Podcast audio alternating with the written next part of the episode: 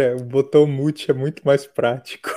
Eu ia perguntar isso, eu ia perguntar isso. Assim. Você tá aí com essa cara de, de nada tá ouvindo, mas tá com fone. Eu falei assim, ué, o que está acontecendo? E pior, que eu sempre explico isso para os convidados, né? Eu falo assim, cara, baixa o volume, tira o fone. E eu nunca baixei o volume. Hoje eu mutei.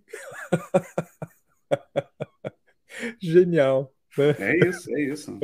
Mas perdeu, perdeu a dramaticidade. A gente tem que pensar nisso. Né? O fato de eu tirar o fone enquanto você está gritando tem, tem um drama, tem, tem um esquema interessante. Tem um drama. Boa, boa. Bem, vamos lá, gente. Um dia, quarta-feira, já começou com um solzão aqui. Thiago Castro madrugou, 6h26, já mandou um bom dia pra gente. William, bom dia. Alessandra, Sara, um abração para você, Sara. Natália, o Renato, ó, o Renato aí. Ó, outra Natália, bom dia também. Monstro, bom dia. Bom dia. Já tomando aquele café para ficar motivado.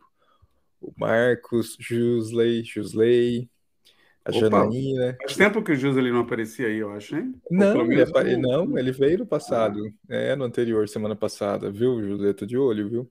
Ó, o Toss. Bom dia, jovens. Eu, eu, eu ouço Toss falando.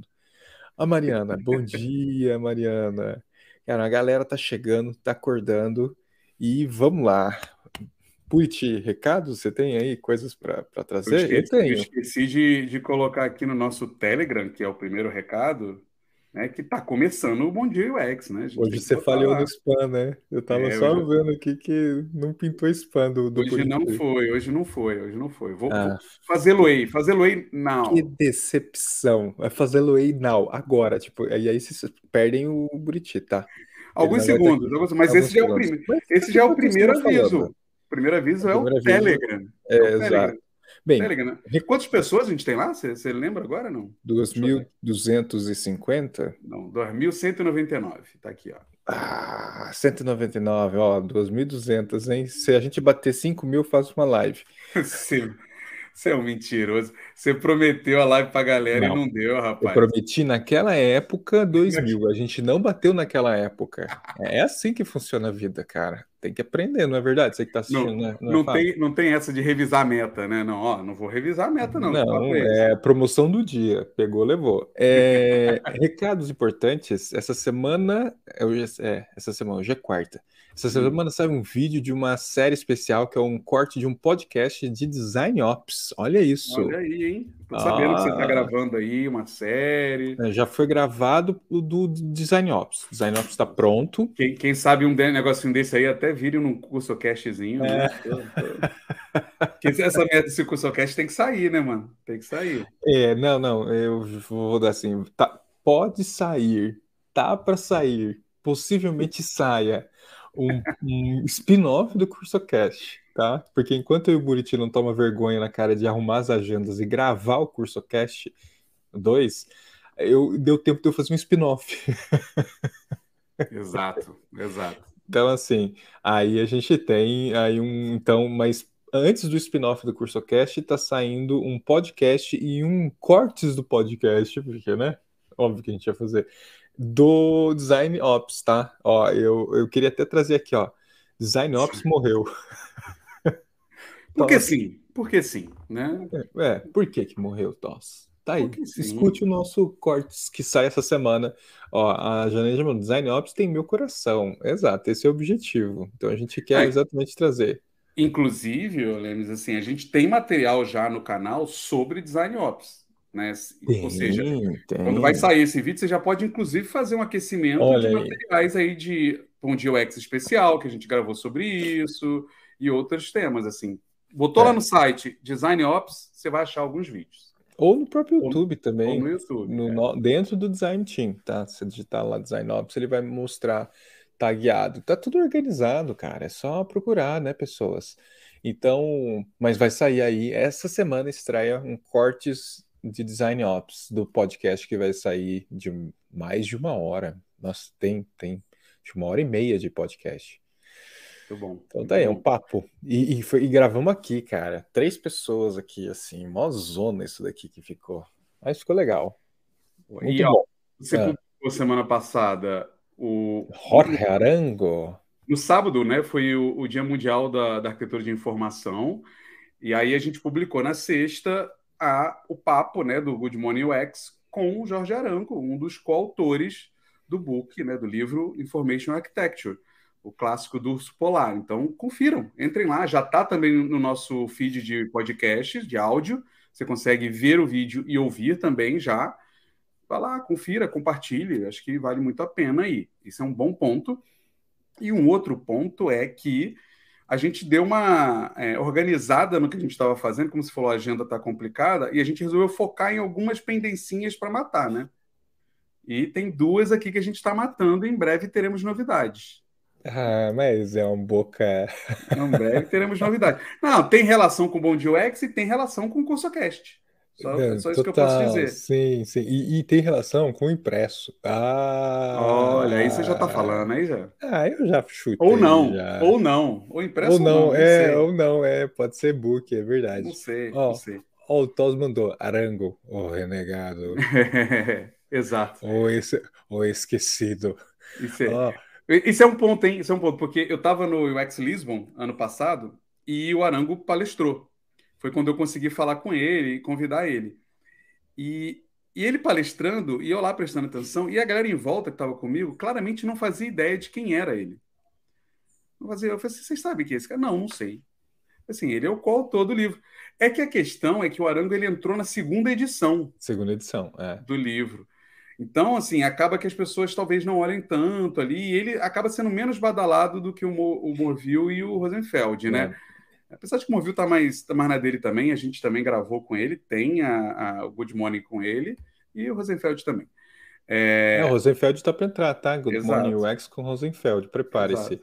É, foi, foi e... um programa difícil, né? A gente tentou gravar umas duas vezes até a hora de gravar, e, né? E, e, você não participa, fica com spoiler. Ele não participa do papo com o Rosenfeld. Ah, mas, mas, tem uns pedacinhos que a gente conversou antes com ele aí, de repente dá para lançar com Olha só, cara, o cara quer. Não, eu quero estar tá lá. Pô, Rosenfeld. Não, não, não foi. Gente, acho que foi na segunda participação né, que a gente tentou gravar e ele teve, teve problema, eu acho. É, não, a gente Eu fiquei falando com vezes. ele, sei lá, uns 15, 20 minutos aleatoriamente, um tema. É. que não...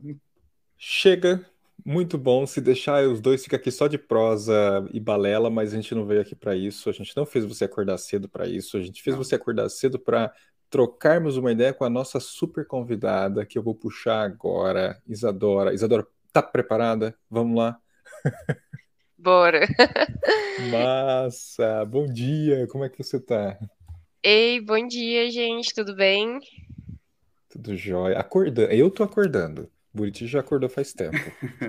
eu, você acorda, você eu ainda não tô acordada, gente. Ah, Talvez não, então... durante aquela live aqui eu dei uma dormida, dei uma pescada.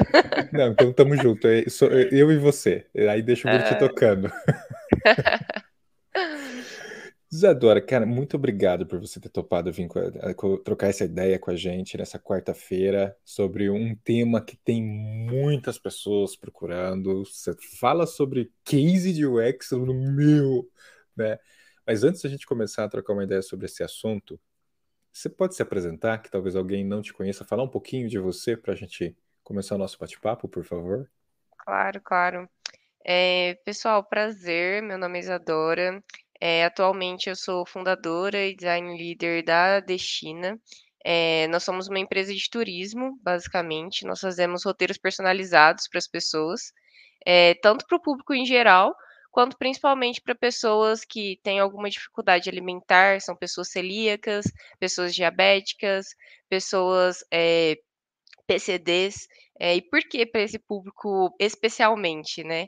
É, o ato de planejar uma viagem para essas pessoas é muito, muito importante para que a experiência de viagem seja fluida, para que a experiência de viagem seja boa, já que os lugares eles não estão tão adaptados para receber esse público, né? Muitas vezes a gente vai em lugares e a gente não nota, mas eles não são adaptados para cadeirantes, não são adaptados para pessoas deficientes visuais, pessoas deficientes auditivas, é, e o grupo aí dos celíacos, que são pessoas intolerantes, né, também não, não recebem um tratamento especial é, dentro de estabelecimentos e atrativos públicos ou, ou privados, né. É, então a Destina trabalha dessa forma, produzindo os roteiros personalizados. Eu comecei na Destina em 2020, na minha conclusão de curso. Eu sou formada em design é, na UENG, na Universidade Estadual de Minas Gerais. Além disso, eu saí aí do, do mercado corporativo para entrar no meu próprio mercado corporativo, né? Saí do iFood é, no ano passado, saí como senior designer, estava tanto num time de inovação, já atuei também em time de fraude dentro do iFood. É, além disso, foi bem legal, foi uma experiência bem bacana. é, além disso, trabalhei na Simpla também. Hoje eu moro em São Paulo, apesar de ter vivido cinco anos em Belo Horizonte, eu tenho um carinho enorme pelos mineiros.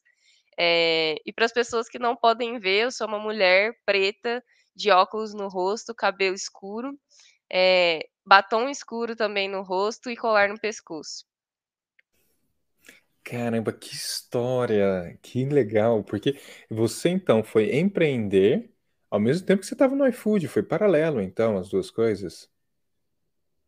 Ixi, travou. Sim, as duas coisas foram paralelas. Aí Travou? voltou. Voltei? Não, é, deu uma travadinha, mas voltou. Voltou? As internet, é, elas, a internet, as internet também estão acordando. Exato, de manhã nada funciona, né? É, não funciona. Mas sim, eu fui empreender enquanto eu estava no iFood. É, e aí eu comecei ali o meu TCC, concluí meu TCC e tem um, um, período que a gente fica afastado disso, né? Nossa, não quero ouvir desse assunto, não quero ouvir de viagem, acabou para mim. É, passou ali uns seis meses, eu voltei com o assunto da Destina. É, foi quando eu chamei duas pessoas para me ajudarem a buildar, né? Porque era um projeto muito é, isso eu chamei a Natália, que hoje é minha sócia, chamei a Bia também, que era de marketing, e hoje ela não está mais como nossa sócia. É, e aí foi uma experiência muito bacana, porque esse ato de empreender enquanto você trabalha numa CLT é muito complexo, né? Porque você fica depois das sete trabalhando e antes das sete trabalhando. É, principalmente numa empresa grande como a iFood, né? Que cresceu muito durante a pandemia, é, as jornadas também eram bastante longas. Então, para conseguir conciliar os dois momentos era uma grande dificuldade, que foi onde eu tive que tomar essa decisão também, né? É, o motivo de eu ter saído do iFood foram até outros, mas quando eu saí eu percebi, putz, será que faz sentido entrar numa outra CLT, sendo que o que eu quero viver é realmente o empreendedorismo e a minha empresa? Então foi onde tudo começou a crescer ainda mais. Hoje, graças a Deus, nós conquistamos nossos primeiros clientes. É, então está sendo uma experiência muito bacana para a gente. Que demais! Inclusive, é, eu até, até já colocando aqui, expondo, uma pessoa me mandou uma pergunta ontem no LinkedIn. Rodrigo, você poderia trazer como é que é um design que resolve empreender e montar seu próprio negócio? Falei, cara, eu não tenho uhum. background com isso, mas está aqui, ó. Isadora já tem. Procure a Isadora, pergunte para ela os desafios de um design, né? Ah, uma pessoa design resolver construir seu próprio negócio a gente gravou um Body UX com Gravamos. a Ana sobre empreender no UX, mas é, era muito focado em empreender numa empresa para oferecer UX, né? Uhum. E aqui a gente está falando de, de, empreender em gênero, né? Em geral, né? Tipo, não, não é... é... sobre oferecer UX. Óbvio, você está falando de, de, oferecer uma boa experiência, né? Mas é o, é o produto vai além do design aí, né? Isso é bem legal, porque até na nossa cabeça, assim, na minha cabeça como designer, às vezes essas coisas elas se conflitam, né? Porque quando você tá como um dono de um negócio que quer atingir metas, quer fazer com que a sua empresa cresça, quer velocidade, você se depara com um momento também que você é o designer que quer pensar também na velocidade, mas muito na experiência do cliente. Então fica aquela coisa, meu, agora eu penso muito em fazer meu negócio decolar e manda a experiência para lá ao mesmo tempo que eu quero muito que ela seja muito boa. Então, é muito complexo, assim, na nossa mente, na minha mente, assim, porque é, muitas vezes eu tenho que equilibrar os pratinhos e falar, não, agora eu preciso que esse negócio decole, a gente vai testar, a gente não vai ter Figma, não vamos fazer nada no Figma, não vamos prototipar, vamos essencialmente testar. Por onde? Pelo WhatsApp, pelo Instagram, pelo telefone, não sei mas a gente vai fazer acontecer. Isso muitas vezes é importante para o negócio em si, porque é, a gente precisa fazer com que o teste seja muito rápido e acompanhe o mercado, né? E as necessidades do mercado. Enquanto no design a gente está pensando também na experiência e, inclusive, depois dessa experiência empreendedora, eu percebo que o designer ele deveria estar muito mais é, incluso nessas necessidades de teste contínuo e constante. É, e não só nas etapas de, de desenvolvimento de experiência, incluindo pesquisas, incluindo testes, mas muito mais rápido, sabe? Para que aquilo acompanhe o negócio e a gente não fique naquela disputa de território, do tipo, galera, precisamos fazer a experiência. Ah, não, mas o negócio precisa andar. Dá para fazer as duas coisas junto, mesmo que alguns pratinhos ali caiam, sabe? Então está sendo uma experiência bem bacana, assim, de desenvolver essa concepção de que é, negócio anda assim com, junto com design, mas não necessariamente é, precisa ser ali um time, um eu time, né? Precisa de Sim. mais pessoas mesmo para conseguir desenvolver a pesquisa, precisa de mais pessoas para conseguir estar ali dentro das etapas de produto e também precisam de pessoas dentro das etapas de negócio né, para que os testes saiam rápido e fluam. Então está sendo uma experiência bem bacana, assim, de vários Nossa. aprendizados. Administrar os conflitos que você apresentou aqui, por exemplo, né, entre design e negócios, que na real existe conflito por quê, né?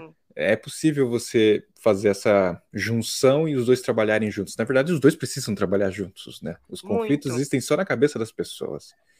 E, e, isso se conecta no que. Só aqui, só esses primeiros quase 10 minutos que você trouxe para gente da sua história e esse, essa coisa do conflito, de como o designer deve trabalhar, já é um case. você estava você tava procurando um case que está assistindo a gente agora? Pronto, a Isadora já trouxe um case aqui. Toma o case. Toma o case, cara. Tá aí, ó. E, e aí esse é um ponto. Eu acho que você tem um super case na sua mão, da qual hoje você está do outro lado do balcão, como as pessoas falam, né? Enxergando como o negócio deve pensar e ao mesmo tempo fazendo a dualidade de como que design também deve conversar com negócios ao mesmo tempo, né? É, e, e, assim, vale ressaltar, né, que a, a Isadora está aqui muito porque a gente viu um artigo, né, uma postagem dela falando, dando dicas. Ela gravou um vídeo, inclusive, mostrando como montar esse, esse case e tudo mais. E aí, acho que vale muito a pena você falar um pouco disso, Isadora. Assim, por que, que você fez isso? Né? Por que, que você sentiu essa necessidade? Como é que foi essa repercussão? E acho que, conectando isso com o que o Lemes falou, né? Puxa, na posição agora de empresa, né? Se tiver que contratar, você mantém a mesma visão né, das dicas? Você acha que, de fato, tendo Legal. que contratar é aquilo? Olha, na minha percepção, sim, tá? É, e até partindo um pouco da, da ideia do porquê que eu comecei a, a fazer o vídeo e por que que me veio isso na cabeça.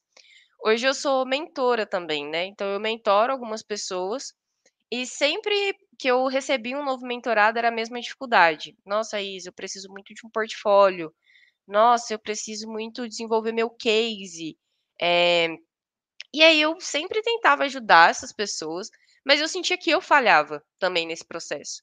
Porque a pessoa precisa daquilo para agora, não é para daqui talvez duas semanas, não é para daqui três semanas. Ela precisa não, é 30 minutos, é uma hora.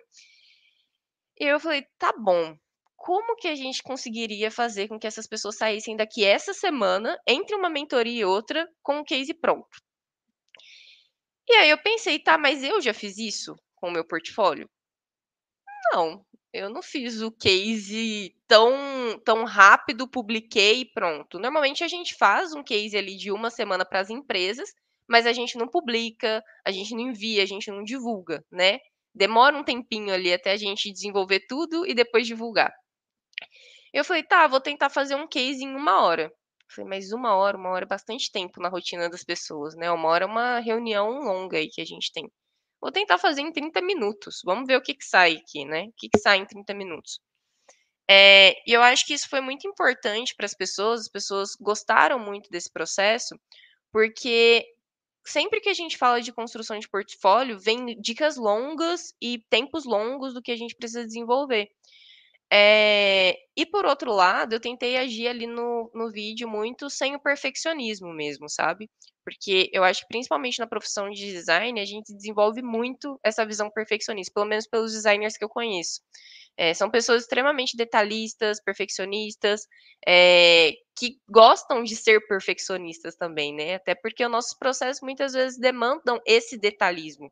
É, mas, por outro lado, a gente consegue também ser essa pessoa que, o que, que eu posso fazer com o que eu tenho hoje, né? Então, algumas pessoas vieram me procurar depois, inclusive, Isa, me ensina a fazer é, nesse tempo, porque por mais que a gente tenha processos que possam ser mais demorados, por exemplo, um processo de pesquisa, de etnografia, de bench, de grupo focal, que possam levar mais tempo e que a gente vai conseguir muitos insumos a partir dele, hoje o chat GPT está aí para provar que a gente consegue fazer uma pesquisa muito rápido, né? Que a gente consegue é, ter insumos de forma rápida. Então, sim, eu contrataria essas pessoas, até por esse critério de não serem pessoas necessariamente perfeccionistas, é, de serem pessoas que estão focando em entregar e fazer o mínimo que elas podem é, para conseguir ter algo em mão, sabe? O máximo que elas podem com o mínimo de tempo que elas têm. Então, então pegando mim, isso, sim. pegando isso, é, o que você está falando, é legal a gente também fazer o recorte, né? Porque pelo que eu estou entendendo e tendo visto o vídeo, você está falando de alguém que estava mentora sendo mentorado, conversando contigo, e não necessariamente tinha uma, um case, né? Tipo assim. Exato. Uma coisa é a pessoa que trabalhou já, ela tem a experiência e ela fez alguma coisa, mas ela não botou isso ainda no papel. A outra é, estou começando, estou estudando, ou não tem um case que eu posso mostrar, e, e etc. Como é que monta isso? Então você está ensinando para pessoa assim, cara, como é que você pega e monta um case que a Como gente é que um Bom Dia UX também passado com o Feijó e a, e a Tereza sobre portfólio fake ou não, né? Porque no mercado de, de publicidade a gente falava do, do fantasma, né? Da fantasma. Uhum. Você está falando de um, de, um, de um. Fake é uma palavra ruim, tá? Mas então, assim, de montar um case que você não viveu, mas com dados reais, porque você ensina ali a explicar. Puta, vai lá, procura nesse lugar tal, procura o dado aqui, não sei o que lá é disso que a gente está falando, né? De montar um case se você não tem nenhuma experiência, né? Uma simulação, né, de um projeto. Exato, exato. É... As pessoas que me procuram são pessoas normalmente que são pessoas júniores ou que querem entrar no mercado. E é legal você trazer isso, Rafa, porque é, para mim aquele case ele não deveria ser um case de uma pessoa sênior que está entrando no mercado. Isso é um, é um ponto bem, bem importante. É, porque por mais que ele tenha sido ali feito com velocidade, o intuito é muito mais ter um case para colocar no seu portfólio. Agora, se você é uma pessoa sênior, é claro que você vai tentar demonstrar ali um pouco das métricas de negócio, aonde que você vai chegar, o que, que você pode alcançar com aquele case. É, na minha percepção, daria também para fazer um case de uma pessoa sênior num tempo ali de uma hora para mostrar as habilidades que você tem. Mas o foco poderia ser outro, né? De como que aquilo vai, qual vai ser o impacto daquilo, onde que a gente quer chegar com esse case, é, como que o negócio vai conseguir absorver o que a gente está desenvolvendo aqui e aplicar na vida da empresa, aplicar na vida dos usuários. O case que eu desenvolvi ali para as pessoas que estão começando é muito mais para elas conseguirem conectar processos. Então, uma das dificuldades que os júniores normalmente têm é de conectar processos, de falar, olha, eu tenho aqui o Double Diamond, mas o que, que é o Double Diamond? O que, que é a matriz SD? O que, que é uma formulação de hipóteses e o que, que é prototipação? As pessoas, às vezes, elas leem sobre isso, mas elas não fazem essa conexão. Então, aquele case é muito mais no formato de conectar. Por exemplo, nas mentorias, eu pego exatamente aquele arquivo que eu gerei ali durante o case de 30 minutos e passo para o meu mentorado. Olha, essa é etapa 1, essa é etapa 2, essa é etapa 3, essa é etapa 4. Vamos tentar? A gente tenta desenvolver aquele processo durante uma, duas semanas, que a pessoa usa os tempos que ela tem. E aí, depois disso, a gente fala, ok, agora, o que, que a gente pode incrementar? O que, que faltou aqui? Por que, que a gente fez essa conexão inicial desses processos que a gente tinha, mas a gente ainda não tinha incrementado ele, né? O que, que a gente pode olhar de melhor? que é para fazer com que a pessoa realmente evolua. Então, aquilo é muito mais uma forma de conectar as pontas, de pegar todo o material que a gente leu na internet e sabe de processos e falar: hum, eu consigo fazer um processo de ponta a ponta, né? Eu tenho essa, esse material, esses insumos. Então, o que eu percebo é que muito que os júniores eles têm essa dificuldade de conexão mesmo, né? De fazer a liga, que é muito comum, porque são muitas informações. É, então, aquela estrutura de case, ela apoia a pessoa a falar, olha, você sabe a matriz SD, mas a matriz SD, ela tem um, uma linha de raciocínio que você precisa uhum. cumprir para você chegar nos resultados. Boa. Boa Legal. E, e parece que o que você está falando não é só para o júnior. Porque assim, não, quando não você está é dando, quando você está dando, não, eu não estou falando do aprendizado, né? Eu tô falando assim, ela traz um, um caminho ali. Ah, legal. Por, por, que, que eu perguntei isso, tá, gente? Porque assim, se fala assim, ah, dá para montar um case em 30 minutos, alguém vai vir e vai te tacar pedra, né? Então vamos contextualizar. Ai, eu fiquei com muito medo. Eu é, fiquei com muito sério? medo Bateu do mercado medo de trabalho. Ah, Gente, sim, demais. O mundo é isso aí, né, mano? É, o mundo é. é. isso aí, as pessoas são difíceis, né? É, não, eu falei razão, assim, ou eu vou ser demonizada no mundo do design. Sabe aquelas apresentações do UX Conf, por exemplo, um evento grande? Um evento grande, o XConf e tal, aí passa assim, tá vendo essa menina, Isadora? Ela disse que dá pra fazer um case em 30 minutos, mas se eu não gostar, eu vou ajudar o que dá pra fazer. Vou te, vou te falar que não seria na UXConf, não. Seria nos grupos de WhatsApp e Telegram mesmo que você ia ser. Não, mas... seria é, boca do inferno, isso se chama. Mas, mas assim, eu achei interessante porque você está trazendo uma, é, é, um, um, trabalhinho, um estudo, um framework para quem não tem nada, não tem experiência e fala assim, cara, como é que eu monto? Né? E a gente sempre fala, seja em curso ou aqui nos vídeos de cara, faz alguma coisa fake ali, monta, corre atrás de alguns dados de mercado. Simula, para de e falar constrói, fake, simula. Não, e constrói a, a, a, aquela dor, né? Pega aquela dor existente, mapeia ela e, e entrega uma solução. Aqui mesmo a gente até gerou, né? Semana do Design Sprint, a semana do, do, do é, Discovery, para poder ajudar a galera a criar esses cases que não são cases que estão ali no real, no mercado, no dia a dia. Então, esse é um ponto. Mas, ao mesmo tempo, a gente sabe que tem uma galera que é experiente, como você falou, de senioridade, e não está com o portfólio é, atualizado, não tem os cases ali montados, e você vai dando algumas dicas que a pessoa, se ela fez o projeto, ela vai conseguir conectar aquilo e montar uma coisa de forma rápida. Talvez sim, para aquela pessoa seja fácil fazer, é, que já tem né, o conteúdo, não em 30 minutos, mas pô, pegou um diazinho ali, uma, duas horas, ela monta com essas dicas, né? E isso é interessante. Não, e, e, eu adorei, porque na real o que você traz é um racional. Que por mais simples que pareça a gente falar um racional, as pessoas têm muita dificuldade de organizar as informações, uhum. né?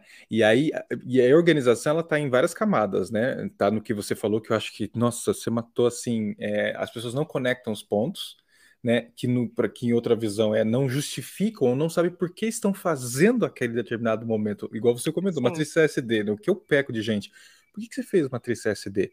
Ah, eu fiz porque é indicado em literatura, tá, mas por e quê? Aí? E aí? É, então, trazer essa conexão de pontos e esse racional que se conecta até com storytelling, com todos esses elementos que a gente vive falando para portfólio, faz muita diferença e é o que o Buriti falou. Eu acho que ela não é uma coisa que supre só pessoas que não têm portfólio. Você encontra uhum. muitos profissionais sêniores, inclusive, que não têm portfólio porque não conseguem ter esse racional, essa síntese da informação ou essa justificativa do uso das ferramentas. Não, peraí, peraí, é. calma aí, calma aí. lá, lá vem. Ah, peraí, porra. Se o sênior não consegue fazer essas conexões tem, aí, a não, gente tem um problema. Tem, cara, não, aí, não, aí, aí existem sêniores e sêniores, mas não, é, não, é, tem. E eu acho tem. que existem os níveis das conexões, né? Também. Tipo, existe ali a conexão do júnior, aí tá. Quando você vai pra pleno, você faz umas outras conexões. E aí, quando você vai pra sênior, você olha e fala, putz, agora eu entendi por que que negócio tava surtando com isso. Agora faz sentido. Eu acho que existem os níveis das colas ali Exato. que a gente Tudo faz, bem, né? mas o sênior, gente, tem que saber.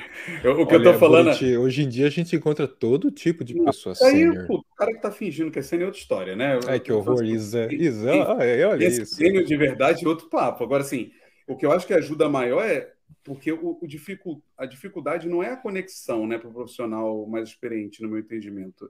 É o tempo dele sentar e fazer isso. Essa é a real. É. Ele não Sim. consegue sentar, parar, juntar os dados ali, ele até tem. Então, você tendo um atalho para juntar esses dados, fica muito mais simples. assim. Isso, é, isso é muito legal.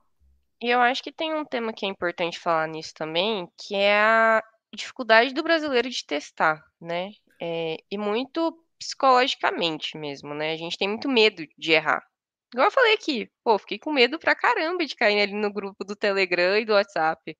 É, porque dá medo da gente fazer as coisas, iniciar um projeto e falhar, né? O brasileiro ele tem muito essa questão assim da falha, né? De ser julgado, de ser visto. É, e eu acho que o case ali ele mostra um pouco disso também, que a gente tinha colocado um board ali que nem deveria estar tá ali. Putz, não consegui terminar de fazer um processo da CSD da forma que eu gostaria, mas eu fiz. E tá feito.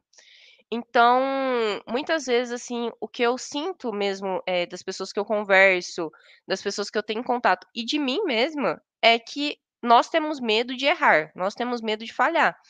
É, e ontem, por exemplo, eu fiz minha primeira reunião em inglês com uma pessoa internacional. E eu fiquei extremamente orgulhosa, falei um monte de coisa errada, percebi que estava falando errado, mas tudo bem. Tipo, o importante é que eu dei um passo nesse processo. Então, o portfólio, ele acaba sendo um reflexo, assim, desse medo, às vezes, que a gente tem, né? De mostrar e deixar documentado para o mundo que é aquilo que a gente sabe fazer. Mas que show o que você sabe fazer, que top o que você sabe fazer, independente do nível que você tá, né? Então, muitas vezes eu sinto isso de mim no empreendedorismo absurdo, tipo, nossa, que medo de fazer isso e tal. Mas eu tenho percebido que cada dia mais, quanto mais a gente faz, cada passinho que a gente dá, a gente consegue alcançar um nível muito diferente e se olhar e falei, falar, nossa, há uma semana atrás eu estava diferente, legal, bacana. Há um ano atrás eu estava muito diferente. Então, eu acho que a gente tem que testar, colocar a mão na massa mesmo e esperar o, o mundo dar o retorno. É, é, muito legal o que você trouxe, porque a gente não conta com o psicológico, né? A gente sempre justifica com o tempo, justifica com a organização, justifica com a, a falta de storytelling, mas tem o psicológico que também está ali trabalhando e auto-sabotando, né? é, te impedindo, você deixa, ah, não, depois eu faço. E, e o que você traz em relação ao idioma é um reflexo que não está só no idioma, exatamente como você falou. Então, assim, eu não tinha parado para pensar nessa perspectiva. Acho que faz muito sentido. É, isso é normal, gente. A gente está falando o Buti fala área... como se fosse um robô frio, né? Sem sentimentos, né? Isso é normal. Não, não, não. Esse, esse problema é normal, porque a gente está falando de uma área que é uma das áreas mais julgadoras que existe, gente. É designer. Designer Sim. é julgador, gente. É, Quer ver, ó, ó, ó, gente, o, o, Fernando escreveu aqui, ó, designer é chato. É. Não, mas, mas não, é, não é só porque é o designer, assim, porque a gente está falando de, um, de uma profissão que se vende com um portfólio. Isso não é comum. Entendeu? Isso é muito difícil. Nenhum médico chega com uma pasta e fala assim: olha aqui a operação do joelho que eu fiz, mostrando. Tipo, e aí outro vai... Deve ter esses julgamentos, né? Mas o cara não chega Sim. no hospital levando. Sim. Tipo assim, entendeu? Aqui é muito mais assim. Se chegava, cara, quando a gente era de agência, a gente levava a pasta e era isso. Era, na nossa entrevista tinha seis malucos numa sala para falar. Te julgando. Quanto, quanto tu era Te merda, julgando. entendeu? É, é, era isso. Então isso é normal. hoje, pelo menos, hoje, pelo menos, você manda o link, né? É. Deixa as pessoas julgar. Ó, mas ó, o TOS traz um ponto importante do outro lado, né? Confiança demais também é um problema. Sim, sim. Né? Então a é gente verdade. tem o outro lado que a pessoa confia demais no que está fazendo. É, Interessante. Que, que é, a gente vê isso muito hoje, que é a galera que simplesmente não tem autocrítica também. Também tem que tomar esse, esse cuidado. O equilíbrio, né? É, um, é, é equilíbrio o, em tudo, né? É, um, é, o mais né? difícil. Não, mas é. é. o mais difícil. E o, o, que a Isa falou é bem interessante, um ponto que ela puxou ali do, do de não estar tá completo, de não estar tá perfeito. E isso a gente fala, e eu falo bastante também em mentoria, que é cara, mas eu não tenho o projeto completo, porque o mercado tem essa esquizofrenia e essa mentira de que você tem que ter o projeto da pesquisa até a validação. E não é real, nem sempre você passou por todas as etapas. É... então, assim, tudo bem você apresentar o case que tem só uma parte desse uhum. processo e explicar o porquê. Olha, eu comecei aqui, porque já veio a definição do problema e não sei o quê. Então, acho que ter esse exercício é importante mesmo, né? De você ter mais essa autocrítica do que você está entregando. Exato. E depende do projeto que você está executando, né? É, muitas vezes a gente vai pegar um projeto que a gente tem ali as hipóteses já formuladas, ou que a gente precisa só formular as hipóteses e botar aquilo para rodar. É, ou não, a gente tem ali um projeto que é enigmático, que a gente não entende nada, que a gente vai precisar começar desde uma etapa de pesquisa, entendendo ali com o usuário, até o momento da, da entrega, né? E eu gosto muito, assim, de pensar que os projetos, eles são contínuos, né? É, as experiências, elas são contínuas. Então, mesmo quando a gente entrega, entre aspas, ali na fase de prototipação e depois analisa os resultados, é, a gente ainda precisa entender que a partir desses resultados a gente vai gerar um novo processo e um novo processo. Então é cíclico. Então, no final das contas, é, você sempre vai começar ali com uma pesquisa, mas pesquisas em etapas diferentes. Uma pesquisa que é uma pesquisa de profundidade, que de fato você vai precisar entender tudo e aprender sobre tudo, mas vai ter um momento que você vai estar tá coletando dados e gerando insumos a partir daqueles dados. Então, no final das contas, é o que você falou, é muito cíclico e depende da etapa que está, né? Tipo, se você está pegando um projeto que já tem os dados, que já está pronto, ah, então agora eu vou entender esses dados e gerar uma nova experiência a partir disso, né? Vai ser contínuo. Ou não, é uma coisa zerada. Então, às vezes a gente quer fazer exatamente aquele framework, mas a gente não entende que o design, na verdade, ele é fluido, né? Tipo, a gente consegue aplicar cada etapa, cada processo de forma diferente e voltar, começar de novo, ou começar do fim. Então, é entender que o design, assim, ele é muito mais uma matéria e, e uma forma de pensar é, do que necessariamente um, um framework e uma forma fixa de se trabalhar, né? É, e, e, e eu e conectando com isso que você trouxe, outra coisa que eu vejo muito é a dificuldade da, da conclusão ou da explicação de como que deve ser feito. Porque eu já peguei situações, você comentando e eu fiquei lembrando, um profissional me mostrou o portfólio dele em determinada situação, e eu falei, cara, tá faltando pontos aqui, eu não tô entendendo. Ele não fecha, ele não termina ali. Aí ele foi me explicar. Ele falando, eu falei, por que, que a forma como você está falando não está escrito aqui. Uhum. Porque se uhum. você trouxesse, né, é, traduzisse o que você está me explicando verbalmente para a escrita, eu iria entender que o seu projeto não tem fim, mas não tem fim por um motivo né? Porque ele é cíclico, porque ele é fluido.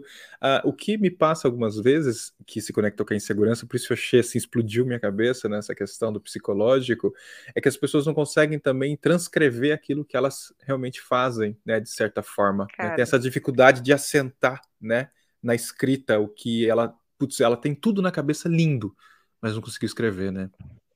Mas, assim, é, esse ponto que você trouxe é um ponto que me explode também muito, assim, a cabeça, porque o brasileiro ele tem muita dificuldade de comunicação.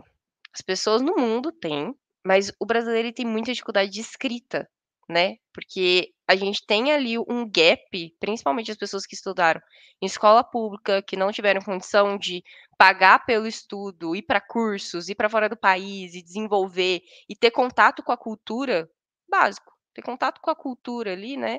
É, elas têm muita dificuldade de escrita muita dificuldade de colocar no papel, transcrever ou até mesmo falar o que elas estão pensando. E aí a gente entra no ponto que é um ponto de diversidade, né? Nas empresas, normalmente, é, a gente está num ambiente que é um ambiente majoritariamente masculino, na maioria das vezes, um ambiente majoritariamente branco, na maioria das vezes, e quando a gente entra sem essa expertise de comunicação, dá medo. Putz, como que eu vou abrir o microfone e falar nessa reunião? Como que eu vou transcrever aqui nesse documento tudo que eu sei? Que é esse exemplo, por exemplo, que você deu. Muitas vezes a gente está falando, eu falo né, com os meus mentorados, eu tenho mentorados que são é, pessoas periféricas, e eu falo, nossa, mas você sabe muita coisa, vamos tentar escrever? E aí, esse ato de escrita, ele gera muita insegurança. Porque, na verdade, o nosso histórico é um histórico de gaps educacionais. Então, como que a gente vai escrever, né? Então, é, e aí trazendo a minha experiência mesmo, né? Minha primeira experiência de estágio, eu fui demitida em três meses. É, e naquela hora eu achei que eu ia ser um fracasso na vida. E aí, por que, que eu fui demitida? Eu fui demitida porque a minha, a minha mentora ali, né, ela não gostava de me ter em espaços quando os clientes chegavam. Então, se um cliente chegava e ficava quatro horas, eu não deveria estar no mesmo recinto, eu deveria ficar do lado de fora. Como que eu vou aprender e me desenvolver num espaço onde eu tenho que ficar do lado de fora? Beleza. No segundo estágio foi onde eu comecei a entender, olha, eu tive, eu estudei em escola particular, tá? Ainda assim, do interior de São Paulo. Mas eu falava, gente, eu tenho algum gap, porque eu não consigo me comunicar com, com essas pessoas, eu não consigo falar da mesma forma que elas falam, de uma forma corporativa, né? O mundo corporativo, ele tem uma postura, ele tem uma forma de falar. E aí, com o tempo, eu fui percebendo, tá, mas na minha família, quantas pessoas tiveram esse histórico de estudar em escola particular? Hum, eu fui uma das primeiras. Quem fez faculdade? Quem esteve no mundo corporativo? Então, é, quando a gente entra nesses espaços, a comunicação, tanto verbal quanto escrita, quanto comportamento dentro de reuniões, é algo que a gente tem que aprender muito. É, e por isso que a diversidade é tão importante também nas empresas, né? De chegar alguém do seu lado e falar: olha, Rô, olha, Isadora, tô contigo, vamos fazer isso juntos. É, e poucas vezes isso acontece, né? A gente mais contrata pessoas é, que a gente considera diversas, né? É, do que a gente ensina elas, por exemplo, a escrever, né? É interessante você trazer o gap, o gap da educação. É óbvio que você apresentou um cenário muito maior do que esse, mas essa coisa da educação, é, da construção textual, da comunicação, né? Como ela faz uma diferença, sim, é, total, e, e é notável isso é, nessa, nessa entrega do designer. E não só na construção de um case, não só num portfólio, né, mas no dia a dia dentro da empresa você nota esses gaps ainda acontecendo. E é interessante porque é um reflexo que está lá atrás, como você trouxe, de um cenário lá atrás, né? Uhum. E que hoje em dia é, a gente tem que correr atrás para conseguir suprir de alguma forma. E é dificílimo. Né? E é dificílimo você enxergar esse gap, inclusive, da sua falha de comunicação e falta de, de bagagem para conseguir se comunicar e transmitir suas ideias.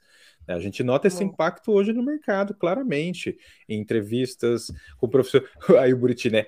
Sênior não, com profissionais sêniores mesmo você encontra dificuldade, com líderes, né? Uhum. Que não uhum. conseguem se comunicar de uma forma mais clara, de uma forma mais é, transparente, de uma forma de comunicação não violenta, com todos esses elementos, né, Buriti? Uhum. É, o, o, problema da comunicação, ele, ele, é um problema global, né? Assim, eu acho que tô vivendo aqui fora, eu vejo que isso, sinceramente, não tem diferença não, tá?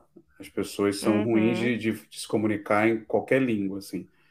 É, porque não, não param para pensar nisso, porque a comunicação ela é uma ela é o resultado de outras coisas, né? Que não só falar, né? Tipo, comunicar não é saber falar, entendeu?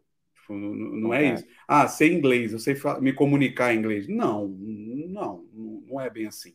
Você sabe falar, mas tipo, comunicar sua ideia, passar, expressar, é outra parada, né? É outra história, assim. Por isso que hoje em dia tem uma discussão no mercado muito grande sobre storytelling, né? Que é uma coisa que as pessoas pouco estudaram, pouco vivenciaram. Tem muitos cursos aí passando essa ideia de como eu contar a história do que eu estou fazendo. E não só, como o próprio Lemes falou, sobre o portfólio, sobre tudo, né? Tipo, vamos lá, PowerPoint, né? As pessoas não entendem o que é um PowerPoint. Elas, elas usam PowerPoint como se fosse um InDesign. Elas fazem um livro lá dentro com milhões de parágrafos. Então, a dificuldade de conectar, de comunicar, isso afeta todo o seu trabalho e a sua carreira, não tenha dúvida, assim. Mas também não é uma exceção. Eu acho que a maioria tem esse problema, tá? Só vou deixar não, isso é, claro. É, é, é, eu acho que a gente existem, óbvio que a gente consegue enxergar tamanhos de gaps diferentes em diversas camadas da sociedade. Né? É. Todos sofrem com a falta de comunicação, com a falha de comunicação, mas é como a Isa trouxe, né? Existem talvez grupos que, que têm um maior gap do que outro, né? E isso é notável. É, é, e, e, tem um ponto, cara, que esse negócio que vocês estavam falando sobre apresentar e, e, tudo mais, bate, por exemplo, em timidez e não sei o quê. Só que a Sim. galera confunde que timidez não é sobre isso, entendeu? Quando assim, ah, você tem que saber se comunicar, não é que você tem que deixar de ter uma personalidade, entendeu? Ah, não, mas eu sou mais tímida e tal. Cara, não é que você tem que ser extrovertido a partir de agora. Mas saber comunicar não tem a ver com timidez e com extroversão, não tem a Cara, tem muitas pessoas que não têm um estudo de português do melhor do mundo, mas têm uma excelente comunicação. Porque a comunicação uhum. não está relacionada a você saber falar a língua. tá? Em é, saber não, como é. expressar. Óbvio que conhecer a língua vai te dar um poder maior de, de usar as ferramentas que a língua traz, né? A gente vê isso quando a gente aprende inglês. E aqui poderia chamar até alguém para falar disso mais a fundo, assim. Mas, mas acho que disso tudo, um ponto é muito importante, que é os designers, eles de fato, eles esquecem que eles precisam ter essa capacidade. Ou Na maioria dos casos, sempre design... desenvolver. é, mas, mas, eu ouço muito esse negócio, tipo, ah, mas eu, não, eu, eu gosto aqui do craft, eu não gosto de... Cara, não é sobre isso, entendeu? Você precisa conseguir comunicar o que você está fazendo. O é. design uhum. precisa. Então, você vai lá e compra um livro chamado Articulando Decisões de Design porque a pessoa não consegue articular, tem que comprar um livro para tentar aprender como é que faz isso, né? Tipo, é... Vai lá. Ah, é bom, bom. Ele, ele sacou a minha pausa. E conectado com isso, Isa, tem uma pergunta. É, agora eu fico com as deixas assim. Tem uma pergunta do Fernando que vem exatamente nesse ponto que a gente falou e a gente até esqueceu de trazer a pergunta dele. Ele fala: Ó, Isa, você não acha que mais do que o conteúdo, falta storytelling nos cases? as pessoas têm uma dificuldade enorme de encontrar de forma linear o que aconteceu. É o que a gente acabou de falar, né, Isa? Exato, exatamente. É, e assim, é, no final das contas, além de ter dificuldade de contar, a gente tenta contar da forma que o outro conta. Então, ao invés de fazer um case, por exemplo, vou fazer um vídeo. Por que não fazer um vídeo? Eu já fiz case de vídeo, tá, gente? Tava ali sem tempo de colocar tudo num documento. Falei, vou colocar minha apresentação aqui na tela, igual eu fiz lá com o outro. Vou apresentando e faço um case de vídeo. Por quê? Além de ser uma mulher negra, eu sou uma mulher negra com TDAH. Então, para mim, organizar as coisas verticalmente, em texto, livro, meu, que barra que é para mim. Então, o que eu faço? Vou fazer um vídeo, vou fazer uma apresentação. É claro que às vezes a gente não tem a oportunidade de fazer da forma que é mais confortável para a gente. Então, a gente precisa desenvolver skill ali também de fazer num texto, um documento vertical, enfim. É... Mas muitas vezes a gente se obriga a fazer da forma que o outro faz, porque esses exemplos que a gente tem. Mas no final das contas, a gente precisa fazer da forma que a gente consegue se comunicar melhor e mostra melhor o que a gente é também. Porque no final das contas, o case de design, ele mostra a técnica, mas na minha percepção, vale muito mais contratar pessoas que mostram ali quem elas são, mas qual técnica elas têm, do que necessariamente só a técnica que ela tem. Porque igual alguém disse aí, ó, é, tem gente que sobra confiança. Então, o cara, ele é muito bom tecnicamente, mas em algum momento eu não consegui identificar que ele sobrava confiança demais. Então, eu acho que às vezes a gente tem que se adaptar no formato do outro, quando na verdade a gente tem espaço para mostrar o formato que é melhor para a gente, seja em vídeo, seja em áudio, seja em texto, né? Então, eu acho que vale refletir sobre isso também. Eu tenho dificuldade de me comunicar ou eu tenho, eu tento me adaptar ao formato que o outro se comunica bem? Interessante essa perspectiva, né? É, é, é, é, eu acho que vem muito junto com a questão assim, no que você se sente confortável de falar sobre você e sobre como você pensa, né? Uhum. Eu, eu também acho, e, e, e para mim, indiretamente, ou talvez diretamente, isso se conecta até com uma questão de você inovar a forma como as pessoas estão, e tá todo mundo se apresentando. De repente Exato. você quebra o paradigma de que assim, cara, todo mundo manda portfólio assim, eu vou mandar assado né, de um jeito diferente, né? Tudo bem que pode ter desafios de demonstrar, como você falou, o que precisa. No escrito é uma forma, no vídeo é outra, no áudio é de outra, mas tá aí, quebra, né? A, a expectativa de quem tá do outro lado e fala assim: caramba, ele mandou um vídeo. Que Vamos bacana, ver. Que bacana. É, é, eu acho que. E, e, eu sinto tanta falta dessas quebras hoje em dia, né? De pessoas que vão e rompem a barreira do, do comum e fazem uma coisa que é do estilo dela. Acho que a gente precisa de mais pessoas que possam fazer isso, né? É, exato. E eu, inclusive, hoje estou trabalhando assim com duas pessoas que elas são júniors. É, e é engraçado ver a evolução deles, porque hoje eles dão ideias que eu falo assim, meu Deus, que ideia genial. Mas exatamente porque hoje eles não têm medo de falar. Antes parece que a figura ali, nossa, a Isa, ela é dona da empresa, não sei o quê. Hoje eles não têm medo de falar, então surgem ideias que são sensacionais. Eu falo, putz, às vezes um profissional sênior, especialista, não daria essa ideia até pelo medo de fala. Então, quando a gente se apresenta, a gente mostra a nossa bagagem, o olho do outro também brilha. Que é aquela coisa, né? Você tá inseguro, você tá assim amuado, ninguém te nota muito, né? Mas quando você muda sua postura, você vê que, putz, eu sou bom, dá para eu fazer uma coisa interessante aqui com os meus gaps? Sim, mas dá para eu fazer. É, então o olho do outro também brilha, ele consegue te enxergar, né? Então isso é muito interessante na hora do case, né? Por que não apresentar um case que me reflita como pessoa profissional e tudo que eu sou e sei hoje, né? E isso vai conectar com o psicológico que a gente falou, da confiança, né? Eu estou me sentindo confortável em fazer dessa forma, então estou confiante e seguro ou segura de alguma maneira, né? Então tem todo um movimento que as pessoas precisam começar a prestar atenção, que pode fazer uma diferença tremenda, né?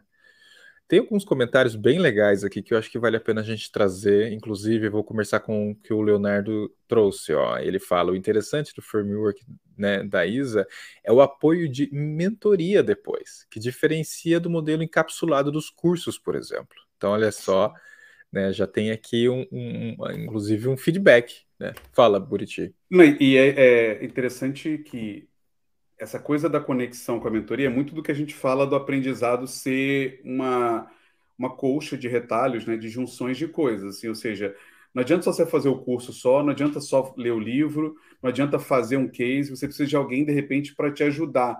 E, e, bate muito com o que a Isa falou do tipo, ó, você precisa entender como é que você comunica melhor, até entender como é que você aprende melhor. Talvez tenha pessoas que consigam montar um case sozinho, tem pessoas que vão precisar da ajuda desse primeiro empurrão, dessa primeira orientação, e tudo bem, você precisa se reconhecer. Isso é muito legal. E acho que também o que ele falou conecta com o que o Marcos falou aqui, o Rodrigo, sobre ser muito repetitivo. É o outro, o outro. O outro. Ah, é, tá. Os estudos de casos estão muito repetitivos, muito, é. muito previsíveis. E isso eu queria ver com a Isa o que, que ela acha, porque assim, quando você traz umas dicas e você monta, corre esse risco, né? De todo mundo fazer igual, mas a mentoria talvez dê essa possibilidade de você variar um pouco ali. Mas como é que você vê isso? Porque eu vejo muita. Cara, eu já falei isso aqui mais de uma vez, assim, eu já tive. A gente já entrevistou, sei lá, mais de 800 pessoas, mil, e, e você vê, às vezes, uma sequência de portfólios que os cases são totalmente iguais. Não a informação dentro, né? Mas a estrutura. E aí se dá uma angústia, né? Porque você fala assim, cara, essa pessoa, será que essa pessoa realmente sabe ou ela só copiou isso aqui, né? Tipo assim, é, é, é muito louco, né? Como é que lida com isso, né? Cara, não faço a mínima ideia, porque eu, assim, vejo, penso a mesma coisa que você. É... Eu acho que às vezes as pessoas estão ali no LinkedIn, no Instagram, assim, né? E aí elas veem muito conteúdo. Isso me aplicando. Vem te ver conteúdo, ver conteúdo, acha muita coisa bacana. E aí, quando a gente vai fazer o nosso, querendo ou não, são essas as referências que a gente tem. A gente tem referências repetidas, parecidas, que não se diferenciam em muita coisa, né? Tem uma coisinha diferente ali da outra. E para a gente fazer essa separação do que é meu, do que é do outro e o que eu realmente posso fazer, eu acho que é muito difícil. Porque no final das contas, nós somos nossas referências, né? É... E aí, assim, o que eu. O que eu penso sobre o que eu construí ali do, do vídeo, eu acho que sim, pode fazer com que as pessoas façam coisas totalmente parecidas. Num nível de júnior, eu não sinto que teria tanto problema isso. Mas, por outro lado, é, o que eu complementaria no vídeo hoje, inclusive, é de sempre que as pessoas tentarem gerar ideias, tentarem pensar em possibilidades, que elas coloquem a criatividade nelas, delas nisso, né? As referências que elas têm nisso. Porque, no final das contas, ali, muitos processos de design se parecem mesmo, né? Por a gente usar métodos semelhantes. Mas, no final das contas, o que muda é quem está executando e a forma com que a gente encontra a resolução. Porque, se a gente for pensar, existem várias mil resoluções e a gente pode testar elas. É, mas, no final das contas, a gente aplica ali alguns métodos, alguns frameworks parecidos mas a forma como a gente está executando, a bagagem que a gente tem e a forma como a gente conclui ou dá uma solução para aquilo é que acaba diferenciando, né? Então, eu acho que sim, pode fazer com que as pessoas façam coisas parecidas, mas é muito delas tentarem colocar a personalidade mesmo, do tipo, ah, o que, que eu penso sobre aqui essa matriz SD, o que eu penso sobre essa geração de hipóteses, como que eu posso fazer essa geração de hipóteses diferente. E uma coisa que eu sempre falo para os mentorados também, até lá dentro da empresa, é, meu, pesquisa como você pode fazer isso diferente. Tipo, ah, você tem esse framework das hipóteses? Vai ver um vídeo, ver se alguém faz isso diferente.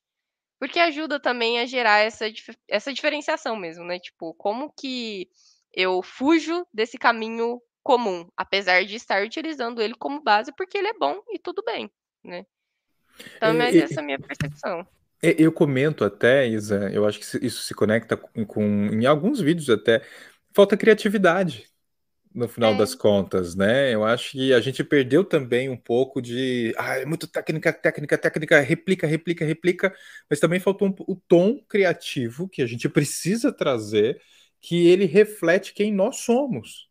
Não é nem por uma uhum. questão de que designers precisam ser criativos. Não, ser humano precisa ser criativo. Então, é você trazer essa característica que você consiga quebrar, é, se questionar, né, inovar. Então, acho que a gente falta nisso. Ó. E o Marcos traz um comentário aqui. Pessoal, uma dúvida na real. Pensando num público sênior ou pleno, até que ponto é interessante colocarmos e descrevermos o processo de design? Já ouvi o feedback que meus cases estão muito grandes. É, eu, eu, trouxe isso porque conecta Boa. com o que você falou é. da gente acabar replicando, replicando o processo e não, não é. parecer criativo, né? Do que, que ele ouviu, mas é, é, acho que vale a pena comentar. Eu acho que conecta também, porque assim, é, eu já ouvi esse feedback também, e eu acho que ele é muito interessante, tá?